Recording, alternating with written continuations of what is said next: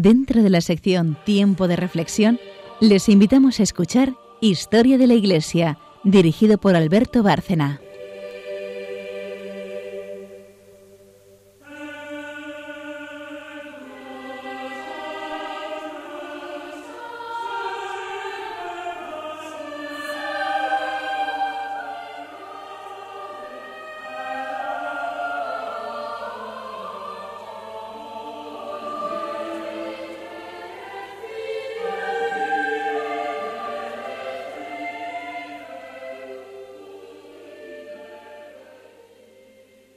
Buenas noches, oyentes de Radio María.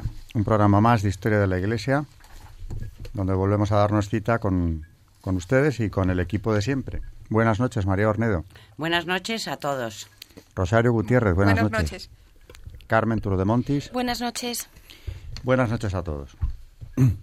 Vamos a abordar hoy, a partir de hoy, mejor dicho, un tema enormemente interesante y que además a muchos de nuestros oyentes les suena más cercano que otros eh, quizá de la historia anterior al XVIII, al siglo XVIII, porque es el tema de la Ilustración, el gran conflicto espiritual que se va a vivir en Europa a partir del siglo XVIII y que tiene sus raíces precisamente ahí, en este siglo, a principios del siglo concretamente, desde el momento en el que empieza a tomar cuerpo lo que conocemos como la Ilustración, movimiento cultural, pero también filosófico, que empieza a tomar fuerza a partir de la muerte, coincidiendo con la muerte de Luis XIV. En torno a 1715, eh, a partir de 1720, ya hay toda una serie de autores que van a formar casi una secta, los filósofos, eh, que tienen como mentor eh, principal a Voltaire, claramente anticristiano, que van a ir imponiendo una serie de criterios. Por una parte, para entender la ilustración, movimiento que tiene mucho de positivo también en lo práctico, vamos a decir, en el fomento de la cultura, de la economía, de, eh, de la riqueza nacional. Para entenderla también tenemos que ver las sombras de la ilustración. Y las tiene. Las tiene y son considerables porque junto a esos aspectos positivos, la ilustración trae un rechazo radical de la fe revelada. Eso es tanto como decir que el cristianismo va a ser atacado en cuanto este movimiento se vaya imponiendo en las élites culturales europeas, partiendo de Francia, pues porque evidentemente el cristianismo, claro que es una religión revelada, tiene un componente de revelación muy fuerte. Los dos pilares de la civilización europea, lo habré dicho en este programa más de una vez, son desde el principio la fe y la razón, perfectamente compatibles, y esto también es de fe, la razón nos lleva a Dios. Esto ya lo dijeron los filósofos griegos, lo entendieron, aunque no conocían a ese Dios, no le ponían un rostro, porque les faltaba el otro pilar, la revelación. Estoy hablando de los filósofos eh, del siglo V aproximadamente y posteriores antes de Cristo. La revelación va a ser discutida, va a ser negada, rechazada, eh, más que cuestionada, incluso rechazada violentamente por la ilustración en más de un sentido. ¿Qué pudo producir este rechazo? Pues hay dos ingredientes principalmente. En primer lugar, el racionalismo radical, que ya se percibe claramente en el siglo XVII, ese racionalismo cartesiano, del que antes de nada un apunte. Descartes, el padre de ese racionalismo, de la duda sistemática aplicada a todo, era católico. Es más, excluía de esa duda sistemática la fe revelada, porque para él era perfectamente comprensible y asequible al hombre. Era parte de la naturaleza humana, estaba en el corazón del hombre, esa aceptación de la fe revelada. En cambio, sus seguidores van a rechazar todo lo que no sea científicamente demostrable. Por lo tanto, no él, pero sí, a partir de él, se rechaza, en, en base a esa búsqueda de la razón como única guía, todo lo que no sea, digo, científicamente demostrable. Por una parte. Y por otra parte también hay que tener en cuenta que tenemos el deísmo eh, que viene de Inglaterra, que es una forma de ver a Dios eh, totalmente incompatible con la fe revelada también, porque se quedan en un estadio eh, lamentablemente pues muy triste, muy primario, que es el de esos filósofos griegos anteriores a Cristo. Piensan que la razón les lleva hacia Dios. Ahora no tienen la menor idea de cómo ese Dios pueda ser. Niegan desde luego al Dios del Antiguo Testamento, niegan al Dios del Evangelio pero piensan que hay un ser supremo. Y ya surge este concepto de ser supremo, un creador que habrá puesto todo en marcha, pero que no es providente. No es un Dios del amor, como lo es eh, el Dios del Evangelio. Es un Dios que creó la tierra, creó todo lo visible, creó al hombre, pero se desentendió después. Es un Dios lejano al que no podemos poner atributos propios porque no sabemos realmente o no saben ellos cómo es. Ese Dios del deísmo es el Dios también de la masonería. El deísmo alumbra la masonería en los inicios del siglo XVIII. Eh, en la secta lo van a llamar el gran arquitecto del universo, que define perfectamente lo que la visión que tienen de él. La masonería va a tener un peso decisivo también en la ilustración. Y por ahí viene también ese rechazo a la Iglesia, ese rechazo a la fe revelada, que tiene ese componente que no solo es de ignorar la fe revelada, sino de rechazarla, de perseguirla y de llegar a extremos realmente violentos, como veremos también en este programa, cuando tengamos que hablar, por ejemplo, de la Revolución Francesa. Con Carmen lo venía hablando hace unos minutos, en el directorio se llegó a extremos verdaderamente brutales contra la fe católica.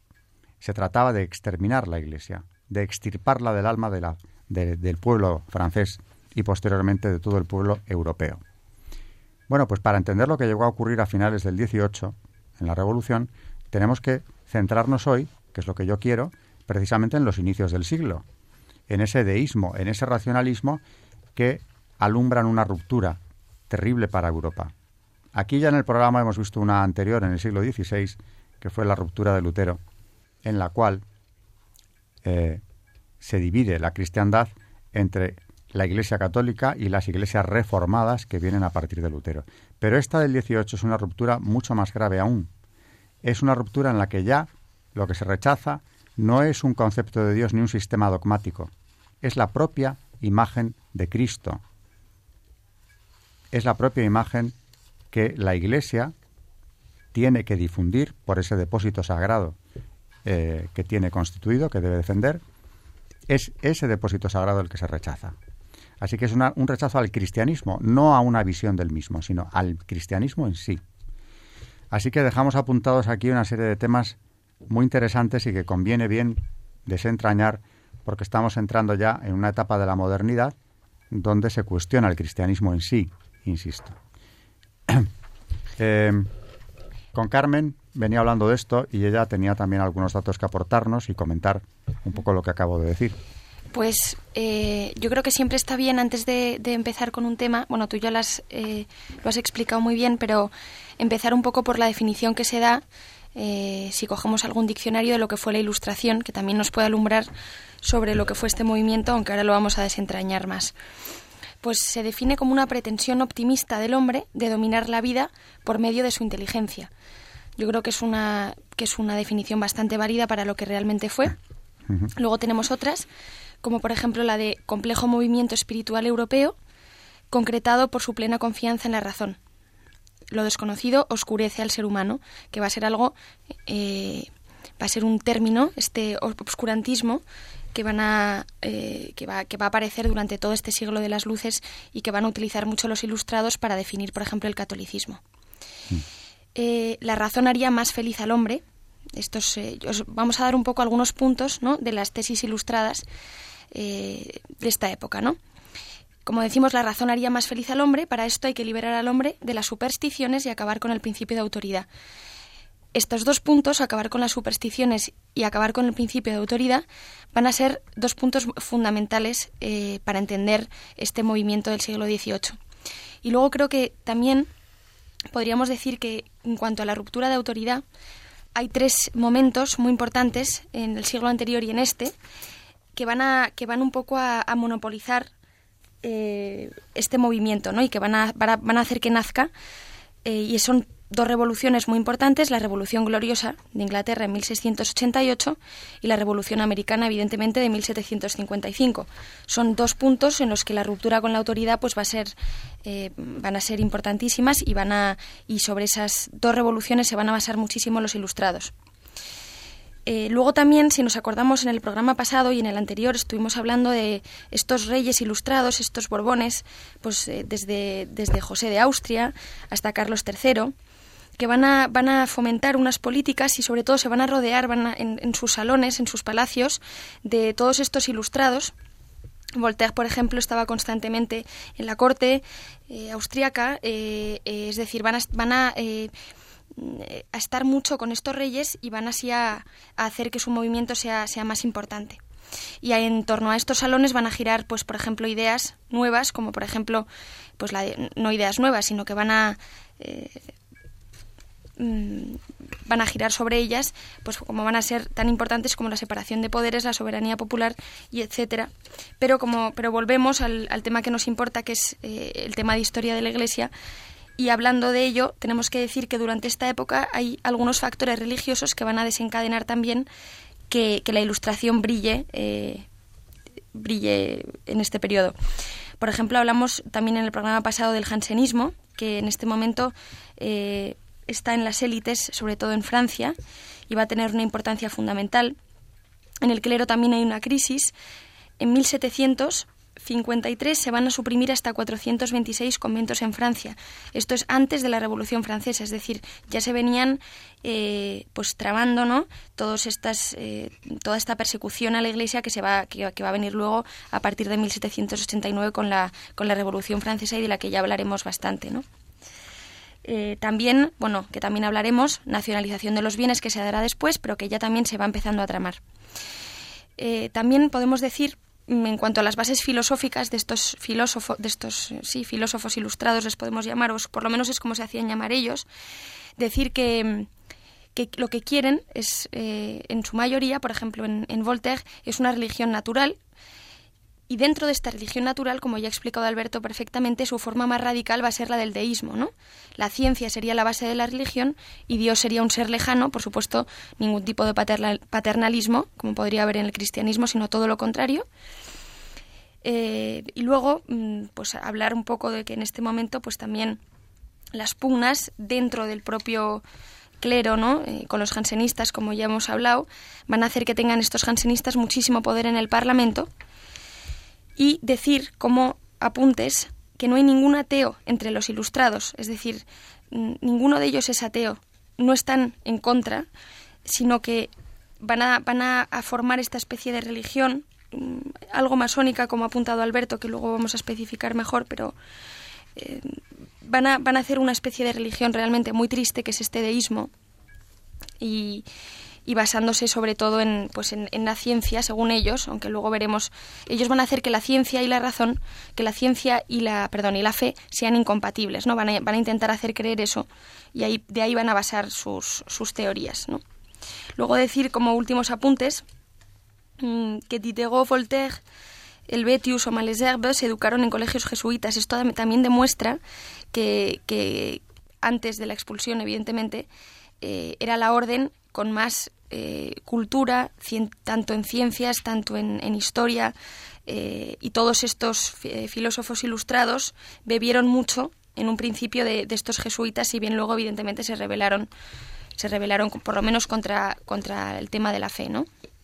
Así que bueno, esto es un poco lo que pasa durante este momento, algunos apuntes sobre sobre la, la ilustración ¿no? y sus bases en este momento, aunque lo hablaremos más sobre ello.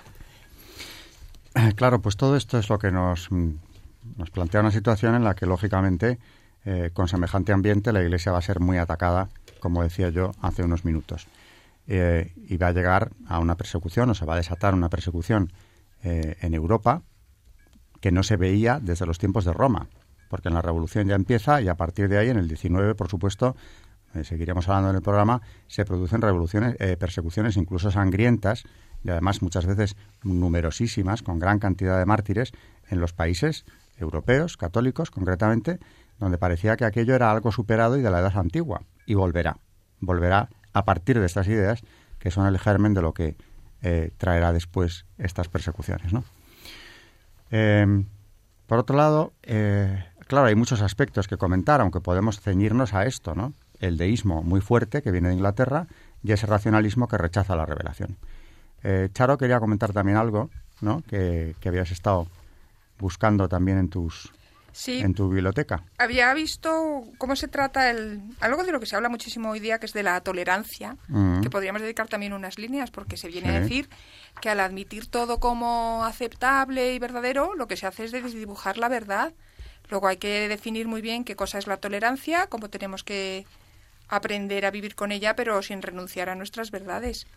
Claro, y la revelación, por último, María, que se ocupa del magisterio, un programa más, eh, hoy nos va a hablar también de la importancia de la revelación, porque si la descartamos, claro, va a ser imposible eh, profesar la fe católica, porque evidentemente, como decían estos deístas, la razón nos lleva a Dios, eso ya lo dijeron los griegos. Pero claro, hay un nivel eh, del conocimiento de Dios que Dios nos ha regalado. Por ejemplo, la Santísima Trinidad no es de la razón, es una cosa que la sabemos porque Dios ha querido que la sepamos, que existe. Eh, la encarnación del Hijo de Dios, naturalmente, no es de la razón, es la fe la que nos lleva a ella, a, a- conocer esa encarnación. Hay una revelación, la más alta revelación de Dios se ha producido precisamente para completar lo que la, la razón humana no puede alcanzar. Sobre revelación, María, Porque además, ¿cuántas verdades hay de nuestra fe que la que se ocupa y se encarga de aceptarlas y vivirlas es el corazón? ¿Cuántas cosas en la vida hay? Por eso yo no entiendo por qué se empeñaban en decir que nada más que la razón, nada más que la razón no, porque muchísimas cosas hay en la vida que son asimiladas y vividas por el corazón, que es a donde la fe no llega. claro, exactamente. Es que nuestra fe, por lo menos, no sé qué tanto por ciento, pero yo, yo diría que la mayoría se, se da, su lugar es el corazón. De hecho, decía Benedicto XVI que la, la ley natural, el derecho natural, se ha convertido ya, desgraciadamente, en una peculiaridad católica, porque los no católicos la rechazan. Algo que estaba aceptado hasta hace no muchos años, que había una ley natural en la conciencia del hombre, ahora se rechaza. Por eso hemos llegado a un grado de relativismo en la sociedad actual verdaderamente peligroso, no digo ya para otras cosas, sino incluso para la propia supervivencia de la especie o para la defensa de la vida, ¿no? Sí. Eh, de los pensamientos de Pascal. Sí, es que yo había traído un texto que, que me parece que, como sabemos, este liberalismo está hoy en boga en la actualidad. Y este, eh, y en los pensamientos de Pascal, que se recogieron después de su muerte, este hombre que luchó tanto y que además era eh, contemporáneo de todos los liberales y de cuando empezó toda esta barbaridad. Jansenismo, Sí, sobre todo. Y le- les dice, eh, en uno de sus pensamientos, dice unas cosas muy interesantes. Por ejemplo, eh, me parece necesario representar la injusticia de los hombres que viven en la indiferencia de buscar la verdad de una cosa que tan importante es para ellos y que les toca tan de cerca. De todos sus extravíos, ese es sin duda el que más les convence de locura y de ceguera, y en el que más fácil resulta confundirles con las primeras ideas del sentido común y con los sentimientos de la naturaleza. Porque es indudable que el tiempo de esta vida no es más que un instante, que el estado de la muerte es eterno, sea de la naturaleza que sea, y que así todas nuestras acciones y nuestros pensamientos deben tomar rutas tan diferentes según el estado de esa eternidad que es imposible dar un paso con sentido y juicio sin regularlo por la visión de ese punto que debe ser nuestro objetivo último. Nada hay más visible que esto, y por eso, según los principios de la razón, la conducta de los hombres es completamente insensata si no toman otra vía. Júzguese, pues, sobre esto a los que viven sin pensar en ese fin último de la vida, que se dejan conducir por sus inclinaciones y por sus placeres sin reflexión y sin inquietud, y como si pudieran aniquilar la eternidad, apartándola de su pensamiento, solo piensan en ser felices en este instante únicamente. Bien, Pascal ha introducido, eh, o María nos ha introducido en un tema que habla Pascal, que es el hedonismo, también muy fuerte en esta época. Bueno, pues aquí quedan planteadas toda una serie de cuestiones eh, interesantísimas que nos llevarán varios programas, evidentemente, porque hay muchísimo de lo que hablar. Eh, hacemos la primera pausa y luego ya eh, Chauro en su sección nos va a hablar hoy de qué santo... San Luis María Griñón. Muy de bien, Montfort. muy bien. Luego lo comentaremos también. Bueno, pues eh, hasta dentro de unos minutos.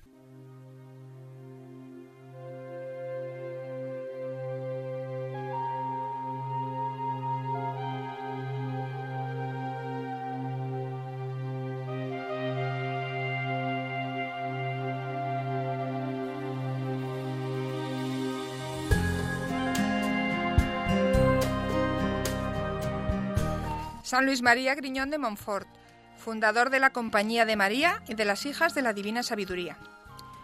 San Luis María era el mayor de los ocho hijos de Juan Bautista Griñón. Nació en modestas circunstancias en Montfort, en 1673. Tras estudiar con los jesuitas, a los 22 años se trasladó a París con la intención de prepararse para el sacerdocio. No tenía medios suficientes para que lo admitieran en el seminario de San Sulpicio, por lo que ingresó en otra institución más pequeña, regida por el abad de la Barbondier. Al morir el abad se trasladó a otro establecimiento todavía más espartano. Allí la escasez era notable y los propios estudiantes cocinaban los pocos alimentos que tenían. Bromeaban diciendo que se envenenaban unos a otros por turnos. Luis María cayó enfermo y la seriedad de su estado hizo que lo llevaran al hospital. Al recuperar la salud pudo ya entrar en el seminario para completar sus estudios. Fue uno de los dos estudiantes elegidos para ir en la peregrinación anual al Santuario Mariano de Chartres. El éxito que tuvo como seminarista en la catequesis de los niños más rudos e indisciplinados de París confirmó a Luis María en su deseo de emprender el trabajo apostólico. Tras su ordenación en 1700, pasó una breve temporada en Nantes con un sacerdote que preparaba a hombres para misiones domésticas, antes de dirigirse a Poitiers, donde le nombraron capellán del hospital. Allí llevó a cabo algunas reformas muy necesarias. Con el personal femenino y algunos residentes, formó el núcleo de la Congregación de Hijas de la Divina Sabiduría, para las que escribió una regla. Sin embargo, las mejoras introducidas por él levantaron resentimientos y tuvo que renunciar a su cargo. Inmediatamente comenzó con las misiones a los pobres, que acudían en tropel a escucharle, pero el obispo de Poitiers, instigado por quienes criticaban al padre Griñón, le prohibió predicar en su diócesis.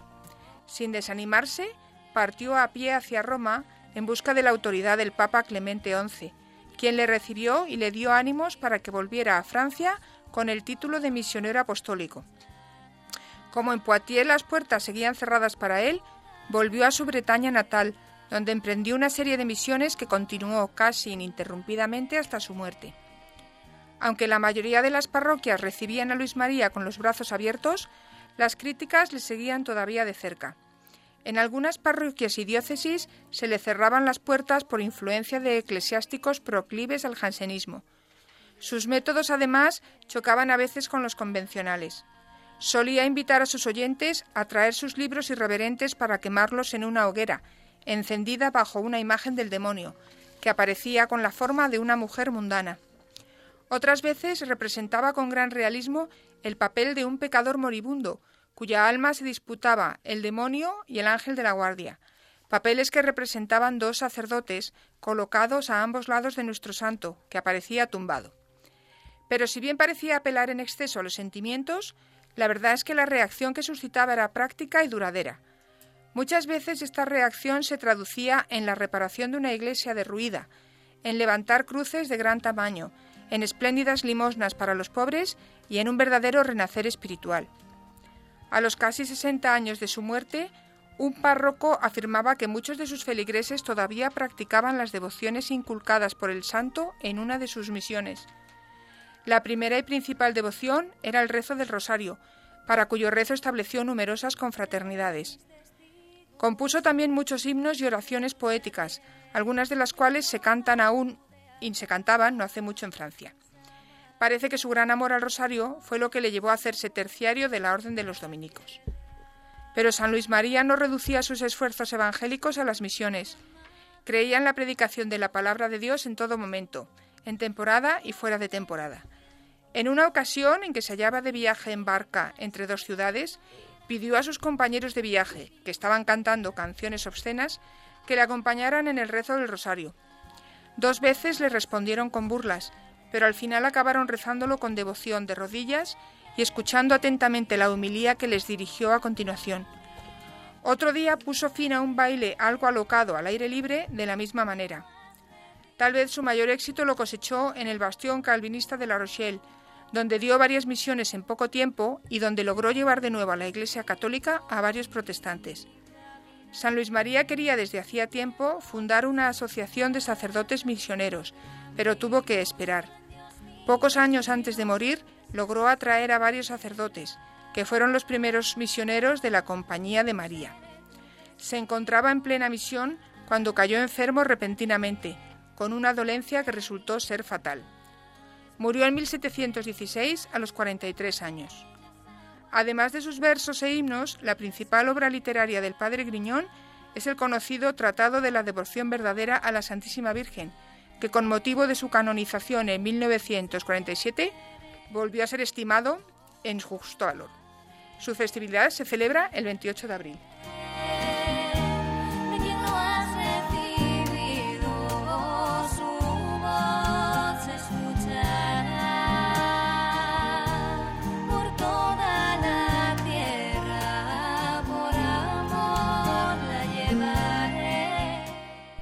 Importante santo también, este de hoy, y bien elegido, eh, que en una época difícil ya vuelve los ojos a María. Eh, insiste en el rosario, eh, tiene esa obra que conozco, la leí hace unos años, La verdadera devoción a la Virgen María, donde una vez más, como tantos santos, nos da la pauta de que con ella no nos perdemos. Y con la devoción a la Virgen vamos seguros. Algo que han dicho tantos santos, ad Jesu. Exactamente. De manera que muy bien, muy bien, me ha gustado. Es un santo que, debo decir, disfruté mucho leyendo esta obra. Hay que, hay que conocerlo. Bueno, pues em, seguimos con los graves problemas suscitados entonces. ¿Qué podríamos o qué querrías añadir, Carmen, sobre lo que la Ilustración representó para la Iglesia? ¿Qué hizo la Iglesia ante las nuevas ideas, ante esta conmoción espiritual? Pues la Iglesia mm, como la fijación de estos nuevos ideales de la Ilustración, sobre todo la conciencia de una misión cultural que consistía, como hemos dicho, en un cambio de mentalidad, es decir, la provocación de un giro en la cultura como visión nueva del mundo, de la vida, de la historia, de la forma de estar y de hacer en la existencia concreta, según criterios y métodos nuevos, fue lenta, pero ciertamente concreta por parte de los espíritus fuertes y librepensantes, entre comillas podríamos decir. Se fue definiendo lentamente, nebulosamente al principio, con cierta precisión más tarde, y todo ello antes de que por parte de la Iglesia se pudiera pensar que lo que de hecho estaba en juego era ella misma y su capacidad para dar sentido a la historia a la humanidad. Aunque presintiera y aceptara los cambios, sobre todo la modificación, la suplantación de su presencia en los ámbitos más externos de acción, como en la política, a lo que la Iglesia no podía renunciar es a la fe en su propia misión, es decir, a su propia justificación en la historia. Y como siempre, y como ya hemos hablado muchas veces en este programa, tuvo que aceptar un nuevo desafío y en este caso en muy desfavorables circunstancias, como ya hemos contado. La Iglesia no podía renunciar a su principal misión, la transmisión de la fe, del depósito sagrado que tiene que transmitir y ha transmitido durante siglos. Por eso no había solución, en el sentido de que para los enemigos de la revelación, la Iglesia estaba además, por más que tratara de adaptarse a las nuevas circunstancias. Era incompatible con ellas desde el punto de vista de sus enemigos, claro. Eh, esto que estás diciendo eh, viene a, vamos, tiene que ver, por ejemplo, con, con Voltaire, porque eh, cuando él empieza a hacer el, empieza a hacer empieza a escribir una serie de, vamos, aquí no tengo los nombres de los primeros escritos sobre su oposición al, al catolicismo, pero uno de, en uno de ellos, vamos, hay un documento que, te, que, que está datado en 1713 o 14, no recuerdo bien la fecha, en el que él renuncia, porque él al principio sí que era católico, es decir, hemos, como hemos dicho, como otro de tantos ilustrados, fue educado en un colegio jesuita y era una persona católica, pero poco a poco, como vamos diciendo, esta influencia cartesiana, sobre todo, de, de la demostración, incluso empírica, ¿no? Eh, le hace pues eh, renunciar a esta fe y si en un principio no renuncia a ella del todo, la primera, es en 1715, tengo aquí la fecha, eh, escribe, hay un documento que, en el que él firma una demostración en la que dice que si no cree, como deja de creer en la Biblia, ¿no? Es decir, la Biblia, eh, ellos, como tú has dicho, creen en lo que se puede demostrar. Entonces, mm, la Biblia, al no poder ser demostrada, según Voltaire, estaba en el error. Entonces, hay un documento sobre el que abjura de la Biblia de 1715 que empieza, en el que empieza pues ya su ataque progresivo contra la Iglesia que va a hacer durante toda su vida, aunque como estábamos hablando antes y me contabas, él al final se convirtió al final de su vida, Voltaire. Charo me envió un documento sobre esto. Que a su vez yo había recibido de un familiar, que lo había recibido a su vez del padre Valverde, jesuita que ya falleció, y demuestra, por unas fuentes que no son nada sospechosas de sectarismo, porque son precisamente fuentes ilustradas, como al final de sus días, mm, echó atrás, reconoció sus errores, murió en el seno de la Iglesia Católica y luego a la hora de enterrarlo incluso hubo dudas, porque las autoridades pensaron que no merecía estar enterrado en, en iglesia como sí que fue, y al final, final feliz, la verdad. Luego creo que está en el Panteón, me parece que se le llevó con los hombres ilustres. Por cierto, que pertenecía a una logia parisina, naturalmente. Eh, comentaba antes, y aunque a esto le dedicaremos también algún programa quizás si tenemos tiempo, eh, que ya en 1738 se produce la primera condena pontificia contra la masonería. Es el Papa Clemente XII quien publica ese año una bula ineminente donde ya condena claramente la secta sin rodeos. Es el primer documento pontificio de unos cerca de 200 que los papas han ido elaborando desde entonces hasta los años 80 del siglo pasado. Y dice, habla de forma muy categórica el Papa en, en esta ocasión sobre este tema que tan reiteradamente van a condenar. Pues sí, citamos textualmente de esta bula papal de la primera condena a la masonería y dice así el Papa hemos concluido y decretado condenar y prohibir estas dichas sociedades, asambleas, reuniones, agregaciones o conventículos llamados de francmasones o conocidos bajo cualquiera otra denominación como nos lo condenamos. Los prohibimos por nuestra presente constitución valedera para siempre. Es la primera. ¿Mm? ¿Querías añadir algo más? No, no, simplemente recalcar que era la primera, la primera condena expresa de la masonería por parte de un papa. Y fíjate que la masonería era reciente, porque también nace en 1715, ese año clave en el que tú hablabas de Voltaire, eh, la publicación de Voltaire, eh, que ha muerto Luis XIV. Parece como si las fechas quisieran coincidir en la historia a veces. Y nace también en Inglaterra las primeras logias masónicas. Eh, sistemáticamente van a tratar de desconcertar a, la opinión pública con el bulo de que ha sido superada esa condena pontificia y muy poco más tarde, en 1751, el sucesor de Clemente, del Papa Clemente, Benedicto XIV, publica un nuevo documento, Próvidas, donde sale al paso de ese rumor creciente por el cual ya estaría superada la condena y argumenta que no tendría por qué volver él a explicar esto, pero que se ve obligado a hacerlo porque, dice el Papa, se ha dado este rumor y lo tiene que desmentir nuevamente. Y citándolo, Dice así, mas como no han faltado personas, según nos han informado, que no han temido afirmar y extender entre las gentes del pueblo que la dicha pena de excomunión lanzada por nuestro predecesor ya no tiene efecto ninguno, porque la constitución que acaba de ser reproducida no había sido confirmada por nos, como si las constituciones apostólicas dadas por un papa tuviesen necesidad de ser mantenidas de la confirmación expresada del pontífice de su sucesor pues evidentemente aquí él reafirma lo que ya había dicho el Papa Clemente, el Papa anterior, diciendo que evidentemente lo que ha dicho el Papa anterior sigue en vigor más que nunca, porque además la masonería cada vez crecía más y tenía más importancia. Pero bueno, el experto eres tú, así que... Bueno, pues Providas, eh, aquí Benedicto XIV reproduce íntegramente la, la, primera condena, ineminente, la lleva a su texto y la reafirma. Era la primera vez que se reafirmaba pero habría que hacerlo otras muchas veces. Bueno, de esto ya hablaremos, pero volviendo al tema de la revelación, que es el que hoy eh, queremos profundizar, María, nuestra voz del magisterio en el programa, nos va a traer, nos ha traído textos también oportunos como siempre y muy esclarecedores por lo que me ha enseñado antes. Bueno, pues dentro del Concilio Vaticano II y en el apartado, bueno, en, dentro de la constitución dogmática de Dei Verbum sobre la divina revelación, expresando mm, acerca de la naturaleza de la revelación, dice así este texto. Quiso Dios, con su bondad y sabiduría, revelarse a sí mismo y manifestar el misterio de su voluntad por Cristo, la palabra hecha carne, y con el Espíritu Santo, pueden los hombres llegar hasta el Padre y participar de la naturaleza divina. En esta revelación, Dios invisible, movido de amor, habla a los hombres como amigos y trata con ellos para invitarles y recibirlos en su compañía.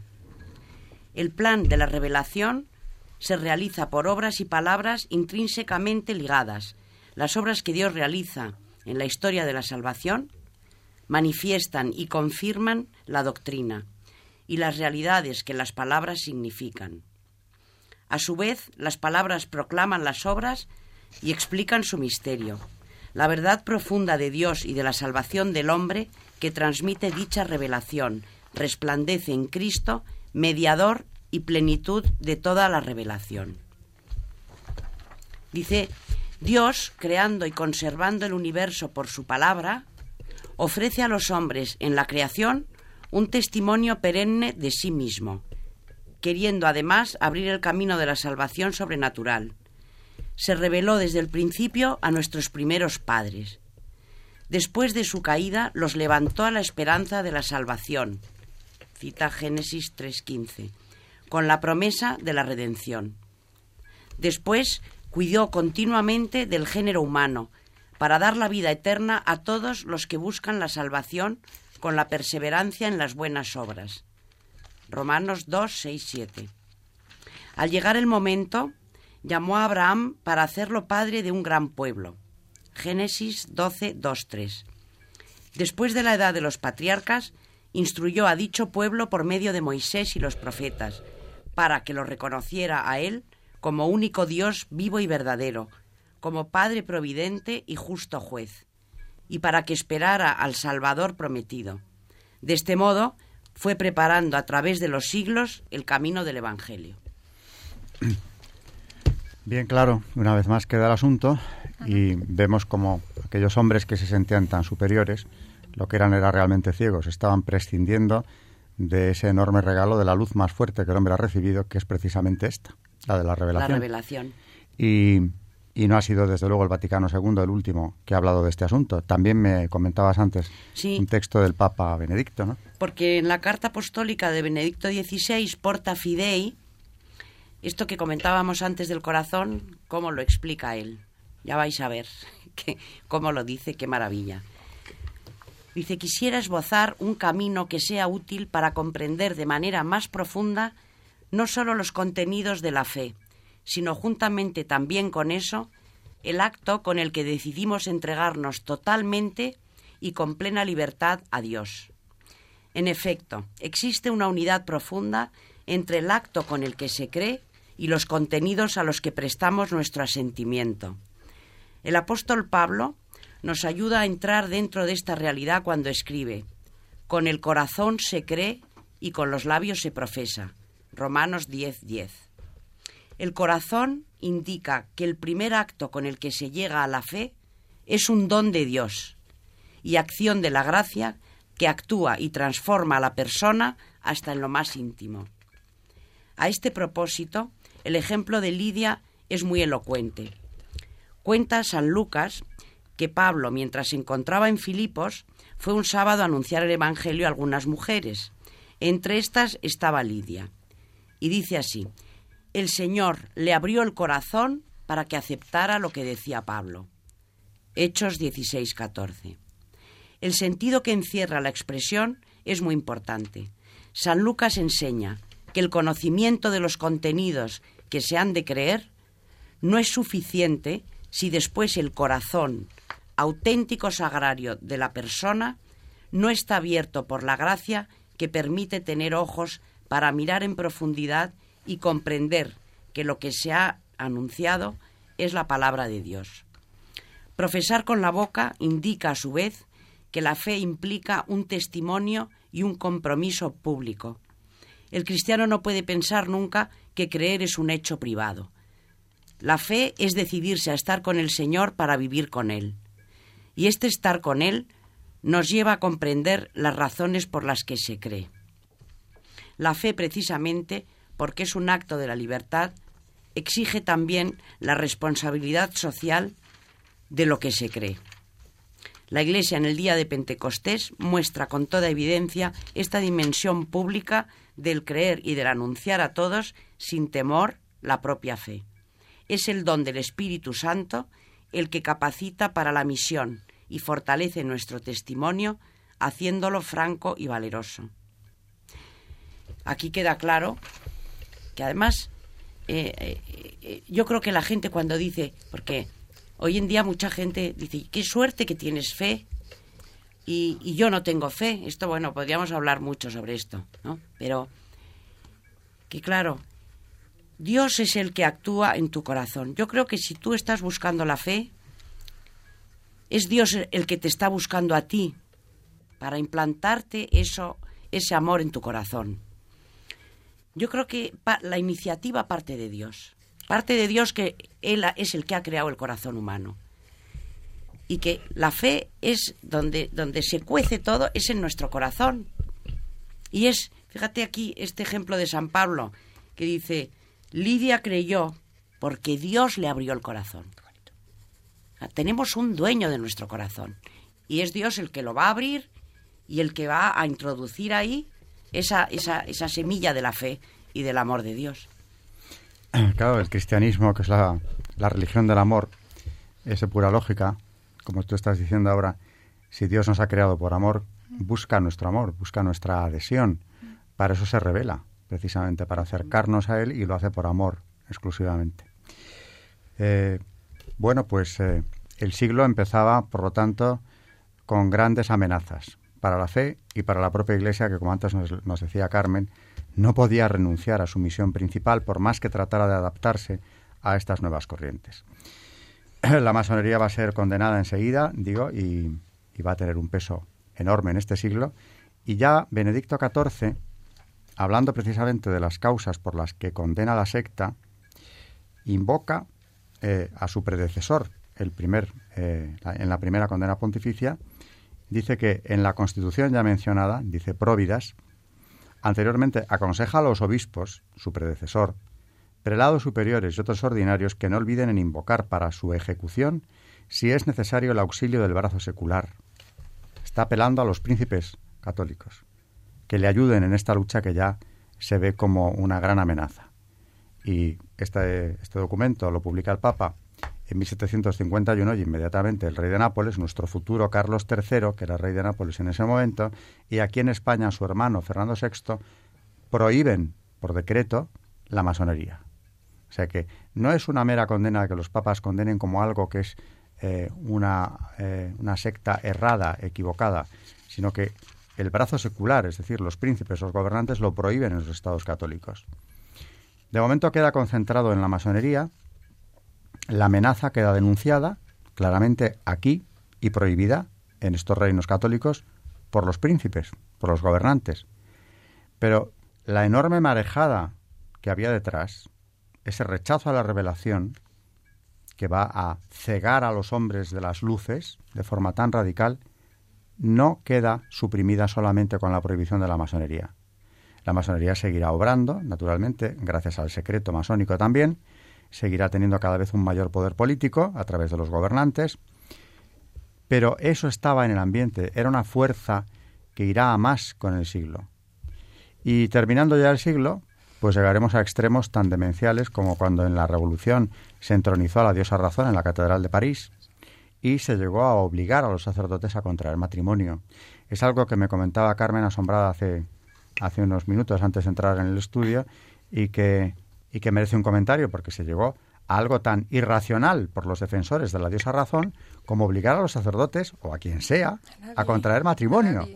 Eh, algo increíble, pero que se dio en la Francia revolucionaria en tiempos eh, ya donde la revolución estaba llegando a sus últimas eh, boqueadas.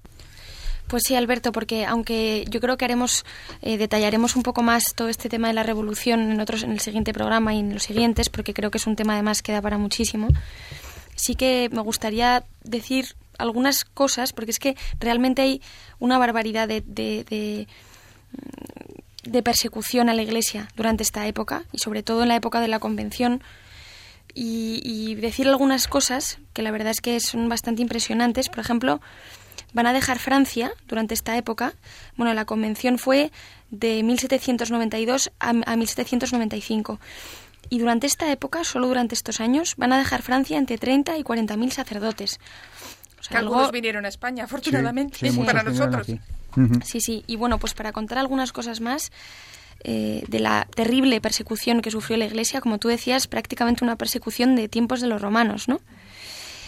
Entre abril del 93, de 1793, y julio de 1794, el Tribunal de París va a hacer guillotinar a 2.628 personas, muchos sacerdotes condenados a la deportación en las colonias, debido a la vigilancia de la flota inglesa, quedan hacinados en los barcos, bloqueados en los puertos franceses del Atlántico, en condiciones, como os imaginaréis, pues, pues muy precarias, ¿no?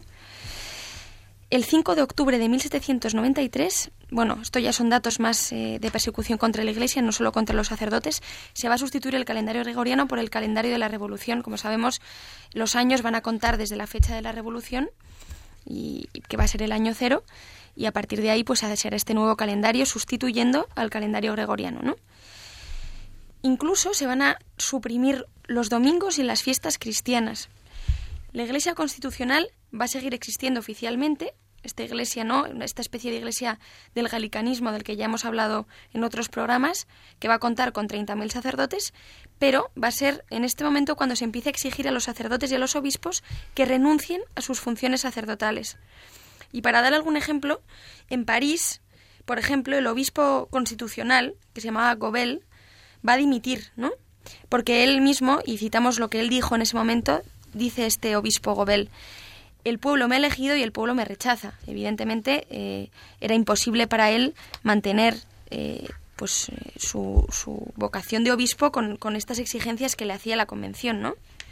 Muchos obispos incluso van a renunciar al sacerdote. Va a haber una cantidad enorme de renuncias de sacerdotes. Y lo que decía Alberto es este dato que va a haber casos de obispos y sacerdotes que van a defender el matrimonio, que se van a casar y que, de hecho, existe una ley en la que quien trate de impedir el matrimonio de un sacerdote es condenado al exilio.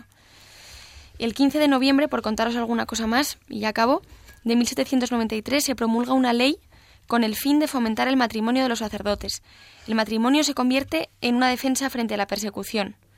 Los sacerdotes, claro, no van a ser deportados si se casan, como, como estamos diciendo.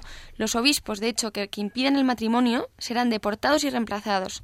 Es decir, el propio obispo no puede ordenar a un sacerdote, es decir, si rechaza que el sacerdote se case, este obispo es directamente exiliado. Los sacerdotes destituidos a causa de su matrimonio serán restituidos en sus puestos, es decir, todos aquellos sacerdotes que habían dejado el sacerdocio pues porque eh, se habían querido casar, se restituyen a sus puestos. Y el que no esté bien visto en su municipio por haber contraído matrimonio podrá marcharse a otro lugar sin dejar por ello el ayuntamiento de su lugar de origen de pagarle su sueldo. Bueno, en fin, y así podemos estar durante tres programas contando eh, pues todas estas cosas que, que se empezaron a instaurar durante la convención. Luego ya ni hablaremos de, como tú has dicho, de, de cuando se instaura el terror, que como decía Alberto, el 10 de noviembre de 1793 se va a celebrar la fiesta de la ración en Notre Dame. O sea, como si fuera una pues estas eh, sí sí estas procesiones de Semana Santa pero con la diosa razón además en la misma Notre Dame que es lo más impresionante. En París este día se van a cerrar todas las iglesias todas las iglesias de París se van a cerrar y se va a invocar esta diosa razón este, este noviembre de 1793. Y mediante una ley, ya termino, se va a prohibir todo tipo eh, de violencia contra la libertad, contra esta libertad de, la, de culto de la diosa razón, y se van a contar, como decimos, un enorme número de víctimas entre sacerdotes y, religiosos, ¿no? Como decimos, fueron, recordamos, más de 30, bueno, de hecho, de 30 a 40 mil sacerdotes los que dejaron Francia durante estos tres años. O sea que la verdad es que algo impresionante, que además podríamos estar contando más cosas todavía durante más programas, porque la verdad es que fue una persecución romana, eh, la de la Iglesia durante esta época. Una en la que se ve directamente los amargos frutos de esa, de esa ilustración eh, o de esas sombras de la ilustración que también tiene y de las que no se suele hablar casi nunca, pero que conviene recordarlas como origen de lo que vendrá después. Vamos a hacer una brevísima pausa y volvemos enseguida.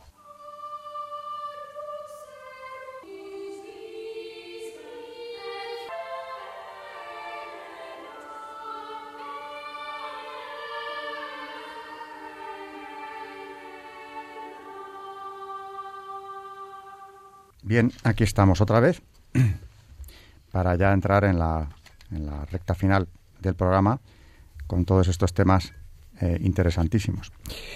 Eh, hablando de magisterio, María, ¿querías añadir algo a lo que habías dicho antes? Bueno, sin ser ahora, eh, voy a volver un momento con Pascal, porque las cosas que dejó escritas, la verdad, que vienen al caso, sobre todo, ya no solo a sus contemporáneos, sino a los nuestros. Fíjate lo que dice, fijaros, lo que dice en el punto 353 mm, de sus pensamientos, refiriéndose a estos compañeros suyos. Dice, la naturaleza del amor propio y de ese yo humano es no amar más que así y no considerar más que así. Pero ¿qué hará? No podría impedir que ese objeto que ama esté lleno de defectos y de miseria. Quiere ser grande y se ve pequeño. Quiere ser feliz y se ve miserable. Quiere ser perfecto y se ve lleno de imperfecciones. Quiere ser el objeto del amor y de la estima de los hombres y ve que sus defectos no merecen más que su aversión y su desprecio. Este apuro en que se encuentra produce en él la más injusta y la más criminal pasión que pueda imaginarse, porque concibe un odio mortal contra esa verdad que le reprende y que le convence de sus defectos. Desearía aniquilarla, y no pudiendo destruirla en sí misma, la destruye cuanto puede en su conocimiento y en el de los demás. Es decir, que pone todo su cuidado en tapar sus defectos tanto a los demás como a sí mismo, y no puede soportar que se los hagan ver ni que se vean. Claro. De manera que estamos entrando, bueno, estamos ya de lleno en un siglo terriblemente conflictivo, donde lo que aflora también es la soberbia luciferina. El hombre se basta a sí mismo, la razón es un atributo humano que nos permite eh, conocer y dominar el mundo, y solamente ella merece la pena tenerse en cuenta. O sea que es como si el hombre quisiera gobernarse a sí mismo. No, no tiene dueño, ¿no? Él es Dios. La verdad es que es como un endiosamiento del hombre, ¿no? Sí, sí, es un... Yo decido lo que está bien y lo que está mal. Pecado luciferino, en definitiva. Y en ese siglo, como Charo nos decía hoy, ¿verdad?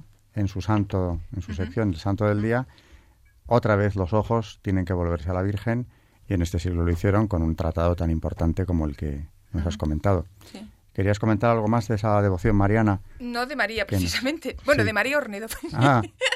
Cuando ha hablado de Pascal, yo aprendí de joven un dicho que yo le atribuyo a él, pero no sé si realmente es de él. Y dice, el corazón tiene razones que la razón desconoce. Claro que es de Pascal. Sí, ¿no? Sí, sí. Que la razón desconoce con lo cual pone al corazón por encima de la razón. yo creo que en el Antiguo Testamento se habla mucho del corazón y no se habla del cerebro ni de la cabeza, porque yo creo que situaba en el centro de todo, no solo de los sentimientos, sino también del pensar en el corazón. Sí. Pero además, yo, yo añadiría que sí que es verdad que la parte de razón, eh, es decir, endiosar a la razón, evidentemente no es bueno, mira dónde terminó esto, pero también decir que el catolicismo tiene una parte de razón también importantísima. Es decir, si empezamos a, como siempre vamos a los antiguos, ¿no? Desde Grecia, Roma, pues eh, pasando por Santo Tomás, es decir, se basa en una razón enorme y todo esto que querían, al final el error, el gran error de estos filósofos, entre comillas, mm, ilustrados, fue que intentaron oponer la razón a la fe o, a la, o, al, ¿no? al catolicismo, cuando realmente son perfectamente compatibles. O sea que yo creo que ahí fue el, error, intentarlo mm, oponer de esta manera, y que yo creo que además es algo que ha pervivido hasta nuestros días, ¿no? Esta especie de intento de oponer, cuando realmente es que además el, el, Evangelio es que es, son, es muy razonable, o sea, son realmente te llevan, ¿no? Es lo que decía Santo Tomás, la razón le llevó a la fe. Antes hablabas de esa dicotomía que quisieron establecer entre luz y oscuridad. Todo lo que fuera religión para los ilustrados radicales era la oscuridad, la superstición frente a la luz de la ilustración. Que muchas veces lo que es es una luz luciferina porque lo que hace es cegar al hombre con esa soberbia de la que hablábamos antes. Y para ir acabando, mm, traemos aquí, también lo ha traído María, la exhortación del Papa Francisco, Evangelii Gaudium, con una, una referencia a la Virgen francamente importante que conviene destacar aquí en su casa, cuando en momentos críticos como aquel y como hemos vuelto a, tener que vivir después, pues eh, siempre, siempre la vista puesta en ella. María, la madre de la evangelización, donde el Papa Francisco dice lo siguiente. Sí, dice, con el Espíritu Santo, en medio del pueblo, siempre está María. Ella reunía a los discípulos para invocarlo. Hechos 1.14. Y así hizo posible la explosión misionera que se produjo en Pentecostés. Ella es la madre de la Iglesia evangelizadora, y sin ella no terminamos de comprender el espíritu de la nueva evangelización. En la cruz, cuando Cristo sufría en su carne el dramático encuentro entre el pecado del mundo y la misericordia divina, pudo ver a sus pies la consoladora presencia de la madre y del amigo. En ese crucial instante, antes de dar por consumada la obra que el Padre le había encargado, Jesús le dijo a María, Mujer, ahí tienes a tu hijo. Y aquí la tenemos nosotros. Que no podemos dejar de leer esta, esta exhortación apostólica Evangelii Gaudium porque, del Papa Francisco, porque es que no hay que perderse ni una página. Es una maravilla y lo tenemos que leer todos. De hecho, en el, en el círculo de historia de la Iglesia que tenemos en, en el CEU, en la CDP, eh, dirigido por Beatriz Bullón, en Historia de la Iglesia estamos ahora con esta exhortación desde hace ya tiempo, eh, dándole vueltas y profundizando en ella, porque claro que tiene mucho que ver con la historia de la Iglesia y hace referencias como esta para que no perdamos nunca eh, cuál es nuestro objetivo y quiénes son nuestros abogados y defensores en esa lucha por la verdad. Esa lucha por la verdad, esa verdad que fue tan pisoteada, creyendo que hacían lo contrario, en este siglo de las luces, donde se dio un paso en muchos sentidos positivo en cuanto a, a la ciencia, en cuanto a la, a la ciencia especulativa y también tantos pasos negativos que erradicaban esa fe revelada sin la que eh, la Iglesia eh, queda opacada, queda rechazada y nosotros, eh, iba a decir los fieles, pero en realidad los hombres no podemos avanzar, sino todo lo contrario, retroceder, mm, rechazando ese regalo decisivo que Dios ha hecho a la humanidad a través de los siglos, el Evangelio de forma ya perfecta, rematando esa esa revelación, ese proceso de siglos, y a partir de ahí la Iglesia custodia en ese depósito sagrado. Y la Iglesia, nosotros que también somos parte de ella, tenemos esta madre, esta abogada, eh, que nos va a ir salvando, como siempre lo ha hecho, ante la herejía, ante el error, siempre volver a ella. San Luis María lo decía tan claramente que le dedica el tratado más importante que yo he visto en cuanto a esa verdadera devoción, lo llama él, a la Virgen María. Así que no la perdamos de vista, acudamos a ella siempre en tiempos de tribulación, en tiempos de oscuridad, que precisamente se dan cuando el hombre se cree que está viviendo todo lo contrario, momentos de esplendor, de luminosidad, siempre volvamos a María. Y con la sencillez de María nos aclarará las cosas. El rosario es una oración simple, pero que a la vez está llena de una riqueza eh, inmensa. Es el Evangelio resumido ¿no? en esos misterios que rezamos. Y, ella que ha pedido en todas las apariciones de la edad contemporánea, a raíz de, este, de esta crisis espiritual, el rezo del rosario. Así que con esa invocación, también estando en su casa, tenemos que hacernos portavoces de ella, pues eh, la oración nos llevará hacia el buen camino siempre y la devoción, la verdadera devoción a la Virgen María también.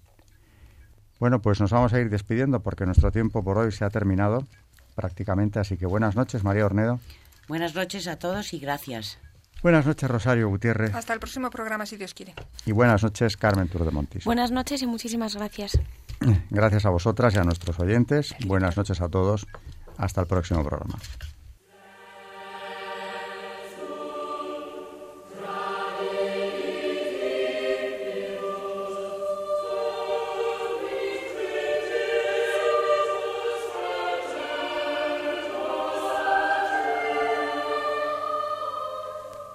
Y así finaliza en Radio María Historia de la Iglesia, dirigido por Alberto Bárcena.